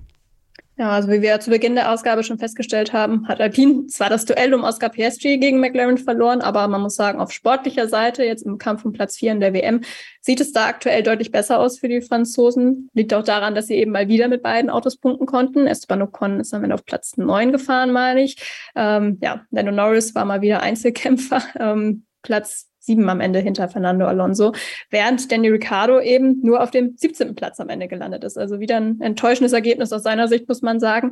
Der könnte ja auch nochmal ein paar gute Resultate gebrauchen. Wir haben es ja vorhin schon angedeutet, um sich auch für ein Formel 1 Cockpit im nächsten Jahr zu empfehlen, wenn er nicht auf der Reservebank landen möchte. Und ähm, ja, das gilt auch noch für einen anderen Fahrer, kann man sagen. Da können wir mal so ein bisschen zum, zum deutschen Fahrer ähm, oder den deutschen Fahrern im Feld kommen. Und ähm, Gene Haas, der ist ja auch in Sandford vor Ort, ich glaube im Monster auch, und schaut sich natürlich ganz genau an, was äh, Mick Schumacher denn da auf der Strecke fabriziert. Und da muss man sagen, da hat er zumindest am Samstag viel Gutes gezeigt mit Platz 8 im Qualifying, Christian, während ja Kevin Magnussen im Q1 schon die Siege streichen musste. Zugegebenermaßen hatte Kevin, äh, Kevin, ja doch, Kevin Magnussen ähm, überhaupt kein gutes Wochenende erwischt. Aber auch für Mick Schumacher lief es im Rennen dann ein bisschen gegen ihn, sodass am Ende dann nur noch Platz 13 blieb. Glaubst du, es war jetzt trotzdem insgesamt ein Wochenende, das ihn vielleicht ein einen Tick näher an der Vertragsverlängerung gebracht haben könnte, leistungstechnisch. Ja, absolut. Also er hat genau das getan. Ähm, also die Punkte, die du holst, die sind ja immer natürlich interessant für eine WM-Tabelle und ich sag mal so für das Publikum, weil das natürlich schön, äh, wenn du WM-Punkte anschreiben kannst. Aber ein Wochenende, wo Kevin Magnussen Siebter wird und Mick Schumacher Achter, bringt zwar Punkte, ist aber eigentlich ein Misserfolg. Hingegen ein Wochenende wie dieses, wo er Kevin Magnussen äh, im Qualifying sehr deutlich in die Schranken gewiesen hat. Im Rennen haben wir so den ganz direkten Vergleich leider nicht gehabt. Ähm, aber festhalten können wir, dass Mick weitgehend schuldlos war an den Problemen, die es da gegeben hat, weil für den Wagenheber kann er halt nichts. Ähm, also von daher hat er absolut, und das tut er jetzt schon seit einigen Wochen, ähm, unter Beweis gestellt, was er kann. Und es ist echt so, also das, das, die, die Ziehharmonika, die ich da spiele, ist ja schon uralt, ja. Aber es ist echt so, nach eineinhalb Jahren scheint ihm irgendwie der Knopf aufzugehen. Das war sogar in der Formel 3 schon so. Da hat er auch, das wird manchmal ein bisschen vergessen, im ersten halben Jahr seiner Meistersaison hat er auch nichts gewonnen. Ja. Das ging erst dann ab Spa los, ab Sommer irgendwann. Und jetzt scheint sich das in der Formel 1 genauso zu wiederholen, weil man muss jetzt auch mal bei aller Kritik, die ich immer wieder mit Schumacher auch geübt habe, ähm, muss man jetzt auch mal festhalten, seit ein paar Wochen hat er den Magnussen im Griff genauso wie er ihn im Griff haben muss, äh, um eine Karriere in der Formel 1 zu haben. Also ich hoffe, und da hat Günther Steiner ja angedeutet, zuletzt in Zandvoort, dass man mit der Entscheidung vielleicht doch ein bisschen länger wartet, als das ursprünglich äh, angedeutet wurde zumindest in der Kommunikation, nämlich dass nicht schon im Monster die Entscheidung fällt. Ich glaube, dass das Mick entgegenkommt, ähm, weil es aktuell richtig gut läuft für ihn. Und wenn er zwei, drei Rennen jetzt nochmal so draufsetzt, ja, vielleicht Magnussen wirklich regelmäßig drei, vier, fünf Zehntel geben kann im Qualifying, im besten Fall auch mal ein problemloses Rennen hat von Teamseite, äh, dann steigen seine Chancen ganz eindeutig. Allerdings, ich sehe hauptsächlich nur noch die Chance bei Haas, denn bei Alpine haben wir gerade schon drüber gesprochen, deshalb Pierre Gasly gesetzt. Ähm, Alpha Tauri hat Helmut Marko schon äh, ziemlich endgültig, würde ich sagen, ausgeschlossen, so wie er sich geäußert hat. Mhm. Bei Williams wäre theoretisch natürlich eine Möglichkeit, aber ich tue mir schwer damit, dass Jost Capito äh, argumentieren kann, Mick Schumacher einzusetzen und Logan Sargent abzusagen. Also ich glaube, seine beste Chance ist tatsächlich Haas.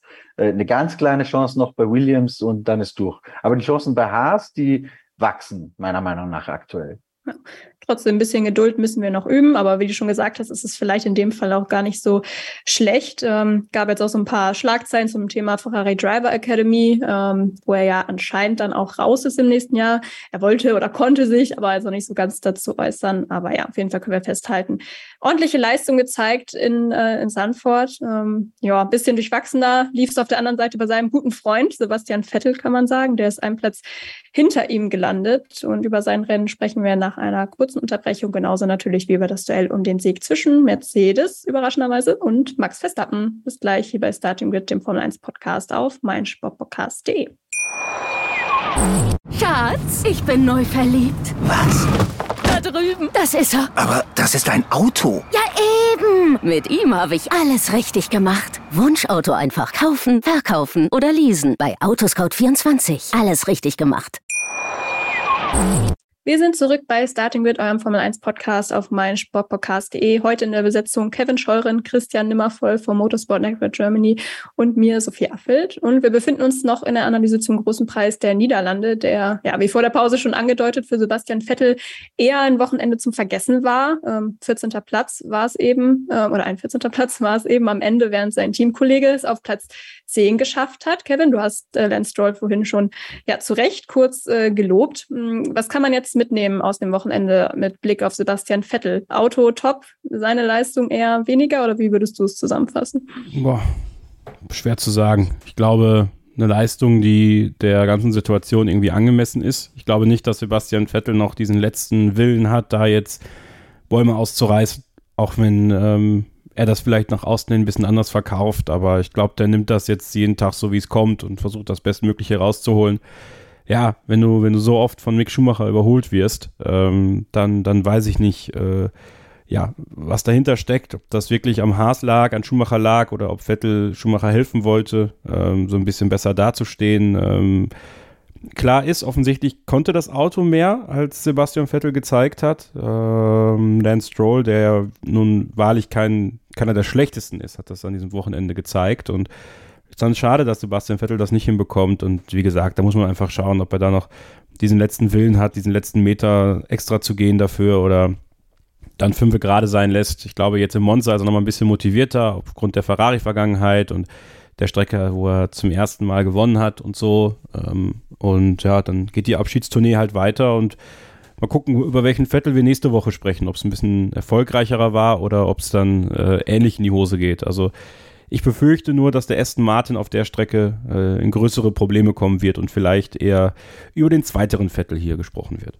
Ja nicht auszuschließen auf jeden Fall. Aber trotzdem generell ein gutes Zeichen zu sehen, dass man theoretisch auch mit einem Aston Martin im Q3 einziehen kann, weil wenn man sich so die Qualifying-Ergebnisse der letzten Wochen anguckt, dann äh, ja, schien das jetzt eigentlich fast ein Ding der Unmöglichkeit zu sein. Ähm, ja, also null Punkte für Sebastian Vettel, genauso viele übrigens wie für Alpha Tauri, Williams und Alfa Romeo. Ähm, ja, Valtteri Bottas auch wieder großer Pechvogel, muss man sagen, musste sein Auto schon wieder abstellen. Also da setzt sich der negative Trend leider fort. Ähm, es war natürlich in erster Linie für ihn blöd, hat aber durchaus auch Einfluss auf das Renngeschehen an der Spitze des Feldes, muss man sagen. Es sah ja lange so aus, als könnte Mercedes äh, Max Verstappen wirklich Konkurrenz um den Rennsieg machen, im Gegensatz zu Ferrari, bei denen ja mal wieder nicht so viel zusammenlief, muss man sagen. Ähm, am Ende wurde es dann nur in Anführungszeichen Platz zwei durch George Russell und Platz vier durch Lewis Hamilton. Ähm, dass es überhaupt lange Zeit so gut lief, lag ja auch daran, dass es entgegen der Erwartungen ähm, extrem gut äh, geklappt hat mit den harten Reifen. Damit konnte man jetzt am, am Freitag, Samstag noch nicht zwangsläufig rechnen. Und es war dann eben lange Zeit ein Duell, Einstopp gegen Zweistopp mit den beiden Mercedes-Fahrern eben auf der Einstopp-Strategie, bis dann Yuki Tsunoda in Runde 48 das äh, ja, Auto abstellen musste und ein Virtual Safety Car ausgelöst hat. Und ich glaube, Christian, Verschwörungstheorien, ähm, dass man dieses Virtual Safety Car mit Absicht ausgelöst hat vom Schwesterteam, die können wir doch hier auch nochmal für Quatsch erklären. Ja, das ist natürlich Nonsens. Also, das ist Quatsch ganz ehrlich. Also erstens wird der Funkverkehr abgehört. Ja, das heißt, äh, irgendjemand müsste ja Yuki gesagt haben, macht das jetzt so. Äh, das hätte man ja auch gehört, wäre transparent. Kann jeder übrigens nachhören im F1 TV Boxenfunk, da muss man gar nicht die vier sein dafür. Ähm, oder dass es schon vorher eine Absprache gegeben hätte, das ist aber auch Quark, weil niemand konnte ja wissen, wie sich dieses Rennen entwickelt. Also nee, das ist echt absolut nicht plausibel und das, das Risiko, äh, einen Sieg, den Max Verstappen gar nicht unbedingt braucht, auf diese Art zu erzwingen und damit eine Strafe zu riskieren mit dem berühmten Paragraphen 151c, der dann vielleicht dazu führt, dass ihm, so ähnlich wie Michael Schumacher damals ein WM-Titel aberkannt wird. Bei Michael Schumacher war es ja ein zweiter Platz in der WM. Äh, absolut no way. Also so blöd ist kein Mensch. Ja, und die Hasskommentare da in den sozialen Netzwerken in Richtung Hannah Schmitz als Red Bull-Strategin, die waren natürlich auch ja, vollkommen unangebracht. Also ja, auch schon ein bisschen schade, dass Alpha Tauri da extra nochmal ein Statement rausgeben muss, muss man sagen. Also ja, da können dass die Leute. denen das geholfen hat, darüber braucht man nicht diskutieren, aber es ist manchmal ja. Zufall. Erinnert mich übrigens auch gerade an äh, ein, ein Interview mit Helmut Marko, das wir unmittelbar nach Abu Dhabi 2021 gemacht haben, wo er gesagt hat, dann immer jetzt stellen Sie sich mal vor, äh, das wäre nicht der Latifi gewesen, sondern der Yuki was da los gewesen wäre. Und ja. ich glaube, jetzt haben wir so einen kleinen Mikrokosmos davon mal erlebt, was da los gewesen wäre. Aber auf jeden Fall, die Leute können ihre Aluhüte äh, wieder absetzen, zumindest was die Situation äh, angeht, würde ich sagen. Kevin, das war die eine viel diskutierte Situation. Es gab dann aber schnell auch die nächste, als nämlich eben schon angesprochener Valtteri Bottas in Runde 55 diesmal wieder also ein richtiges Safety Car in Anführungszeichen ausgelöst hat und Lewis Hamilton im Gegensatz zu Max Verstappen nicht an die Box gekommen ist, dann das Rennen zwar zweit, zeitweise angeführt hat, aber beim Restart dann gegen Verstappen auf den neuen Softs keine Chance auf der Geraden hatte und auch George Russell, der sich ja auch neue Reifen geholt hat, den musste er dann ziehen lassen. Jetzt hat George Russell natürlich äh, ja selbst auch aktiv den soften Reifen eingefordert, weil es für ihn auch am besten war, aber wenn du jetzt am Kommandostand gesessen hättest, wärst du auch diesem Wunsch nachgekommen, auch wenn das jetzt bedeutet, dass man damit die Chancen auf den ersten vielleicht auch einzigen Sieg in dieser Saison nicht maximiert, wenn man diesen Puffer eben wegnimmt zwischen Hamilton und Verstappen. Ja klar, weil du die Rolle von George Russell stärken musst und äh, jetzt sehr früh die Möglichkeit hast, einen sehr starken, sehr fähigen Formel-1-Fahrer heranzuzüchten, der auch in der Lage ist, eigene Entscheidungen zu fällen. Und im Grunde genommen hat er auch das Anrecht, äh, in gewisser Weise sich darauf erarbeitet, das auch so zu tun. Und Lewis Hamilton hätte das auch machen können. Nicht? Also Lewis Hamilton hätte auch sagen können, ich möchte, ich möchte neue Reifen haben. Ähm, hat er nicht gemacht. George Russell hat das gemacht, ist auch nicht das erste Mal in dieser Saison, dass er sich zu einer Strategie äußert und äh, etwas anderes anfordert. Ich glaube, es waren ja mal irgendwann Slicks ähm, statt äh, Regenreifen oder sowas. Ich erinnere mich nicht mehr genau, wo es war, aber es war auf jeden Fall, wenn es gut gegangen wäre, hätte er das Rennen da gewonnen vielleicht. Das ist natürlich nicht gut gegangen, aber nichtsdestotrotz mutig von ihm und da würde Mercedes einen Riesenfehler machen, wenn sie da nicht dem, dem Wunsch nachkommen und ihn wechseln und ja, das ist einfach äh, die Zukunft. Und äh, die Zukunft ist rosig, glaube ich, das, was das angeht. Und es ist doch schön, wenn George Russell da so eine Rennintelligenz hat, die ähm, ihm helfen kann in so einem Moment auch. Hat sein Ergebnis maximiert.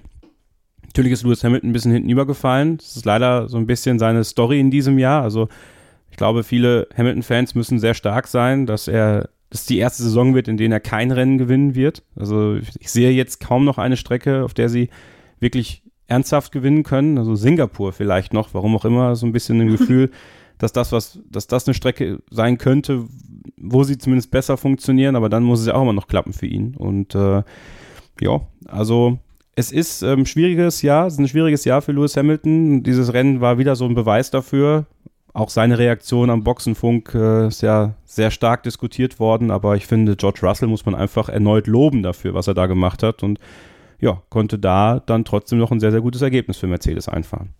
Ja, hatte sich da eben echt ein bisschen im Stich gelassen gefühlt, äh, gefühlt äh, im Stich gelassen gefühlt. Jetzt kann ich den Satz gar nicht mehr zusammen, aber er hat das Gefühl, er wurde im Stich gelassen, so vom Team ähm, mit dieser gesplitteten Strategie. Und du hast es jetzt gerade schon gesagt, er hat sich auch ordentlich am Funk darüber ausgelassen. Ähm, hätte sich in dem Moment vielleicht auch gewünscht, dass es nicht im TV übertragen wird. Ähm, daran hat ja zumindest Fernando Alonso auch Kritik geübt nach seinem kleinen Wutausbruch ähm, ins Bar nach dem Crash mit Lewis Hamilton.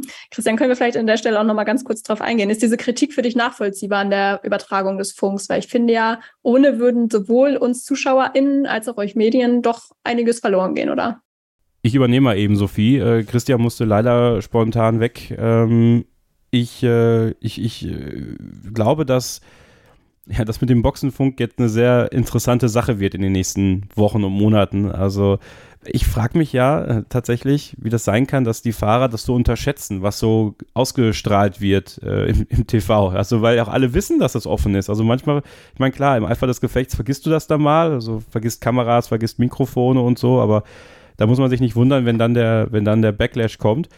Aber äh, Andererseits finde ich es wiederum stark, dass Lewis Hamilton sich danach halt hinstellt und sagt, ich habe mich komplett im Ton vergriffen, äh, ich entschuldige mich beim Team, das war, war nicht angemessen und dann halt dementsprechend äh, die ganze Sache auf, auf seine Kappe nimmt und, und sagt, okay, äh, mir ist das Team wichtig und äh, die Leute waren ja auch sehr dankbar dafür, dass er sich da dann doch sehr positiv geäußert hat. Also es ist so Fluch und Segen, würde ich sagen.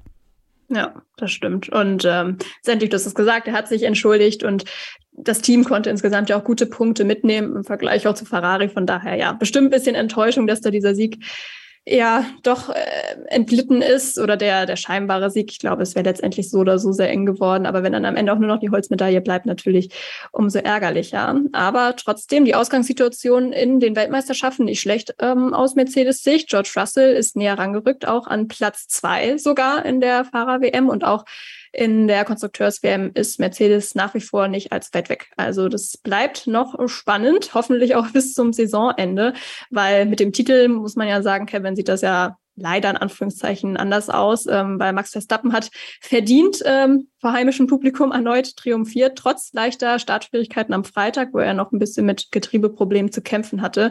Hat jetzt damit auch die zehn Saisonsiege vollgemacht. Das heißt, nur noch vier ähm, fehlen. Dann zieht er auch an Michael Schumacher und Sebastian Vettel vorbei, was die meisten Siege in einer Saison angeht und hat dann den nächsten Rekord inne. Ähm, ja, in der aktuellen Form möchte man sagen, ist das nicht unmöglich, dass das bald passiert. nee, und vor allem bei der Anzahl von Rennen. Ja, also das ist ich meine, das verstehe ich schon, wenn Leute dann sagen, ja, es werden noch viel, viel mehr Rennen gefahren. Das ist, das ist durchaus richtig, aber du musst auch das Auto hinstellen, das so viele Rennen gewinnen kann. Und der Red Bull ist echt faszinierend, was das angeht. Und Max Verstappen sowieso Also ich bin mir ziemlich sicher, dass er dieses Jahr diesen Rekord auch purzeln lässt und das ist ja genau das. Wir haben die letzten Jahre Lewis Hamilton reihenweise Rekorde knacken sehen. Ich glaube, Max Verstappen wird der Nächste sein, der diese ganzen Rekorde bricht. Und das ist schon ähm, ganz, ganz beeindruckend, eigentlich nur mit einer Trainingssession den Red Bull ähm, auf die Eins zu stellen im Rennen. Ähm, dann natürlich ein, ein bisschen bisschen Glück auch zu haben äh, mit der Strategie, mit, mit den Fehlern anderer, aber dann dieses Auto zu haben, was einfach ein Biest ist, mit dem Fahrer, der einfach ein Biest ist, an einem Ort, an dem er gewinnen musste, ja schon fast. Äh, das ist schon äh, super, super beeindruckend und ja, also mindestens 14 Saisonsiege sind, glaube ich, noch drin für ihn.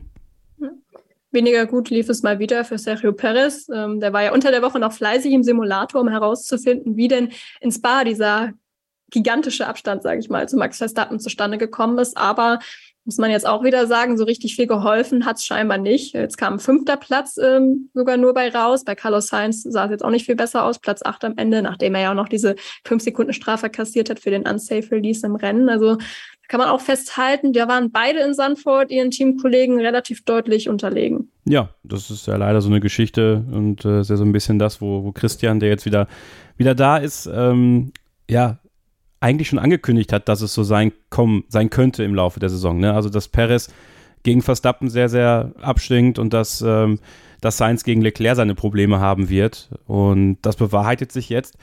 Was ich aber interessant fände, Christian, ähm, wenn du mir die Frage gestattest, Sophie.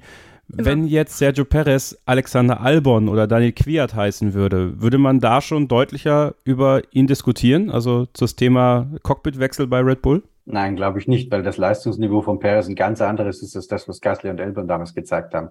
Also selbst an vermeintlich schlechteren Tagen ist er im Rennen immer noch verhältnismäßig konkurrenzfähig und fährt eigentlich immer äh, zumindest irgendwo in dieser Spitzengruppe mit, ja, mischt die Ferraris auf oder ähnliches. Das war ja bei Elbon, wenn wir uns zurückerinnern, der hat das einmal geschafft, nämlich beim allerletzten Rennen in Abu Dhabi. Und da wurde dann gesagt, ey, wären alle Rennen so gewesen, hätte es nie ein Problem gegeben. Also selbst ein Perez, der jetzt nicht mehr das Niveau vom Saisonbeginn hat, ist immer noch äh, um einige Klassen äh, konkurrenzfähiger im Vergleich zu Verstappen, auch aus Elbern das je war. Ja. Ja, trotzdem ähm, ein richtig gutes Bild hat er wieder nicht abgegeben. Das muss man leider einfach so festhalten. Ob es jetzt äh, jemand anders besser gemacht hätte, ist natürlich auch schwer zu sagen. Wir reden ja immer wieder über diesen Verstappen-Faktor, der sicherlich ja groß ist und scheinbar irgendwie auch immer noch größer wird. Ähm, ja, auf Ferrari-Seite muss man sagen, die haben anscheinend wieder mal in die Lostrommel gegriffen und diesmal stand auf dem Zettel, ja, fehlendes, äh, fehlendes Rad oder falsch positioniertes Rad. Da lief mal wieder gar nichts zusammen mit diesem 12 Sekunden Boxenstopp bei Carlos Sainz. Den Unsafe-Release hatte ich ja auch schon angesprochen. Also das war wieder, ja, äh, eine kuriose Vorstellung, nenne ich es jetzt mal. Allerdings wurde Charles Leclerc weitestgehend verschont dieses Mal, so dass er immerhin auf dem Podium gelandet ist. Da war er jetzt auch nicht unbedingt Stammgast in letzter Zeit. Mehr war allerdings auch nicht drin, denn bei Ferrari, da hat einfach die Pace gefehlt. Ähm, das Thema können wir vielleicht noch ein bisschen mit ins nächste Take rüberziehen, denn äh, wir wollen jetzt das Thema ähm, ja, großer Preis der Niederlande ein bisschen verlassen langsam und uns in Richtung Italien bewegen nach einer letzten Unterbrechung. Und unsere Tipps werden dann natürlich auch gleich noch auf euch warten, wenn ihr dran bleibt hier bei Starting Grid, dem Formel 1 Podcast auf meinsportpodcast.de. Schatz, ich bin neu verliebt. Was? Drüben. Das ist er. Aber das ist ein Auto. Ja, eben. Mit ihm habe ich alles richtig gemacht. Wunschauto einfach kaufen, verkaufen oder leasen. Bei Autoscout24. Alles richtig gemacht. Wir melden uns zurück zum letzten Take für heute bei Starting Grid, dem Formel 1 Podcast auf meinsportpodcast.de und wollen noch kurz auf den finalen Part des einzigen Tripleheaders der Saison vorausschauen. Ein Klassiker im Formel 1 Kalender steht an mit dem großen Preis von Italien in Monza. Für Ferrari natürlich immer ein besonderes Rennen, in diesem Jahr vielleicht noch mal ein bisschen mehr, weil man eben auch diese ja, 75-jährige Filmtätigkeit von Ferrari ähm, feiert. Es wurden ja auch jetzt schon Bilder veröffentlicht von gelben Sonder-T-Shirts. Gelb steht da in dem Fall für die Stadt Modena, wo Enzo Ferrari Ja geboren wurde. Und vielleicht gibt es auch eine Sonderlackierung. Wenn das der Fall sein sollte, bringt das hoffentlich Glück, Christian. Denn wir hatten auch in der vergangenen Woche schon kurz drüber gesprochen. Es muss eigentlich das Ziel von Ferrari sein, zumindest in Anführungszeichen dieses Heimrennen zu gewinnen, wenn es jetzt mit den WM-Titeln schon nichts wird. Charles Leclerc hat sich da allerdings eher skeptisch geäußert, was so die Chancen auf dem Papier angeht. Schließt du dich da an? Ja, ich bin auch eher skeptisch, einfach weil wir so Faustregel äh, ein bisschen übertragen können und sagen, okay, Zandvoort und Ungarn waren sehr ähnlich. Da haben wir ein ähnliches Kräfteverhältnis gesehen mit High Downforce, Mercedes auf beiden Strecken sehr stark, Red Bull ich meine, sie haben Zandvoort immer noch überlegen gewonnen, aber eigentlich haben sie eher gestruggelt, so im Vergleich zu Spa zumindest. Und Spa und Monza sind einander halt auch sehr ähnlich. Und in Spa war Max Verstappen nun wirklich völlig dominant. Ähm, Topspeed ist anders als in früheren Jahren eine Stärke dieses Red Bull-Pakets, das offensichtlich sehr wenig Luftwiderstand mitzubringen scheint und sehr aerodynamisch effizient ist.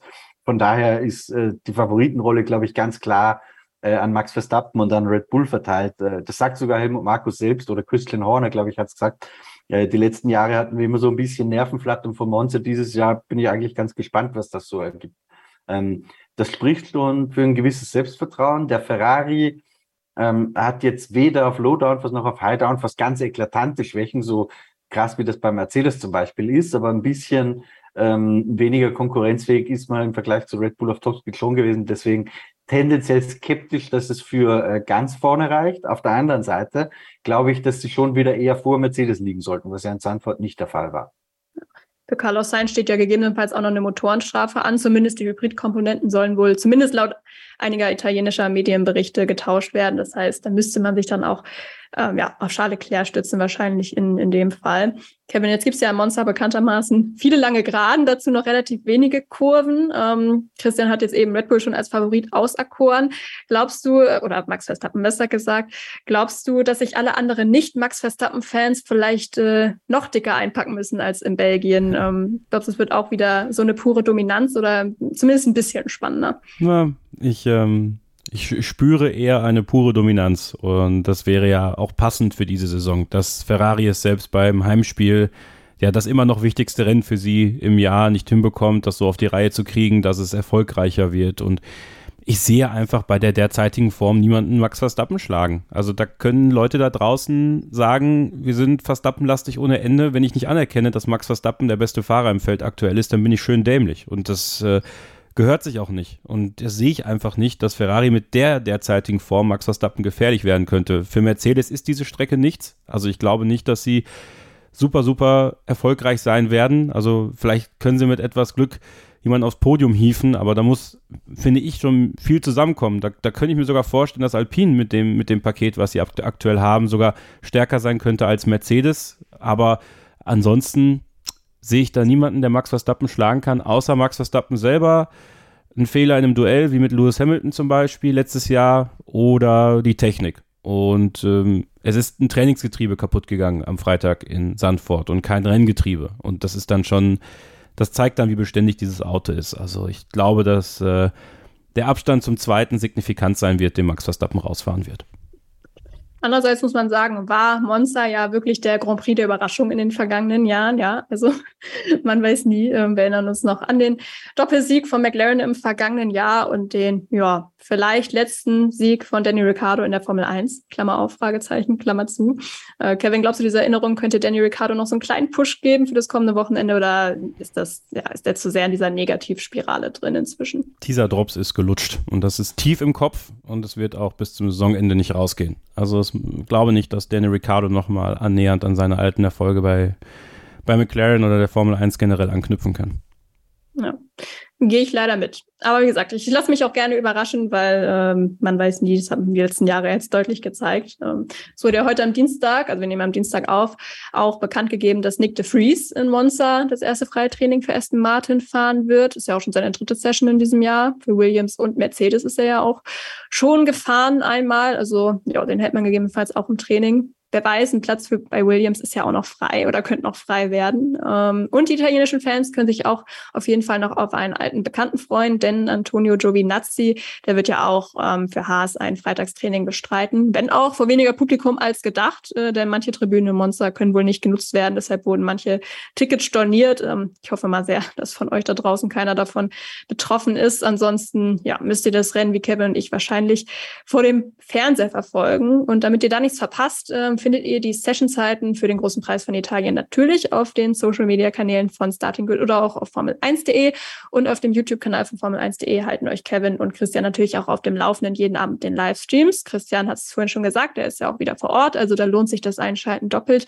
Und am Sonntag gibt es dann ja auch wieder das Watch-Along für das Rennen. Da könnt ihr dann auch gerne mal vorbeischauen. Ja, klingt jetzt schon sehr nach Abschied. Wir nähern uns auch dem Abschied, aber bevor ich euch beide gehen lasse, wollen wir uns natürlich noch überlegen, wer denn ähm, ja gewinnt, wer die Pole holt, ähm, beziehungsweise wie das Podium generell aussieht, die Best of the Rest-Position und wer den letzten Platz einnimmt. Ähm, ja, unsere üblichen Tipps also. Kevin, du darfst starten heute. Äh, die ersten drei Verstappen, Perez, Leclerc, Pole Position, Verstappen, Best of the Rest, Alpine und letzter Platz, ja, Latifi. Christian, was hast du anzubieten? Also es ist zwar furchtbar langweilig, aber Kevin, ich glaube, ich spiegle einfach deinen Renntipp. Äh, Verstappen, Perez, Leclerc, das halte ich auch tatsächlich für sehr plausibel. Ich sehe auch nicht, wer anders als Max Verstappen auf der Pole Position stehen sollte. Also tut mir leid fürs Kopieren.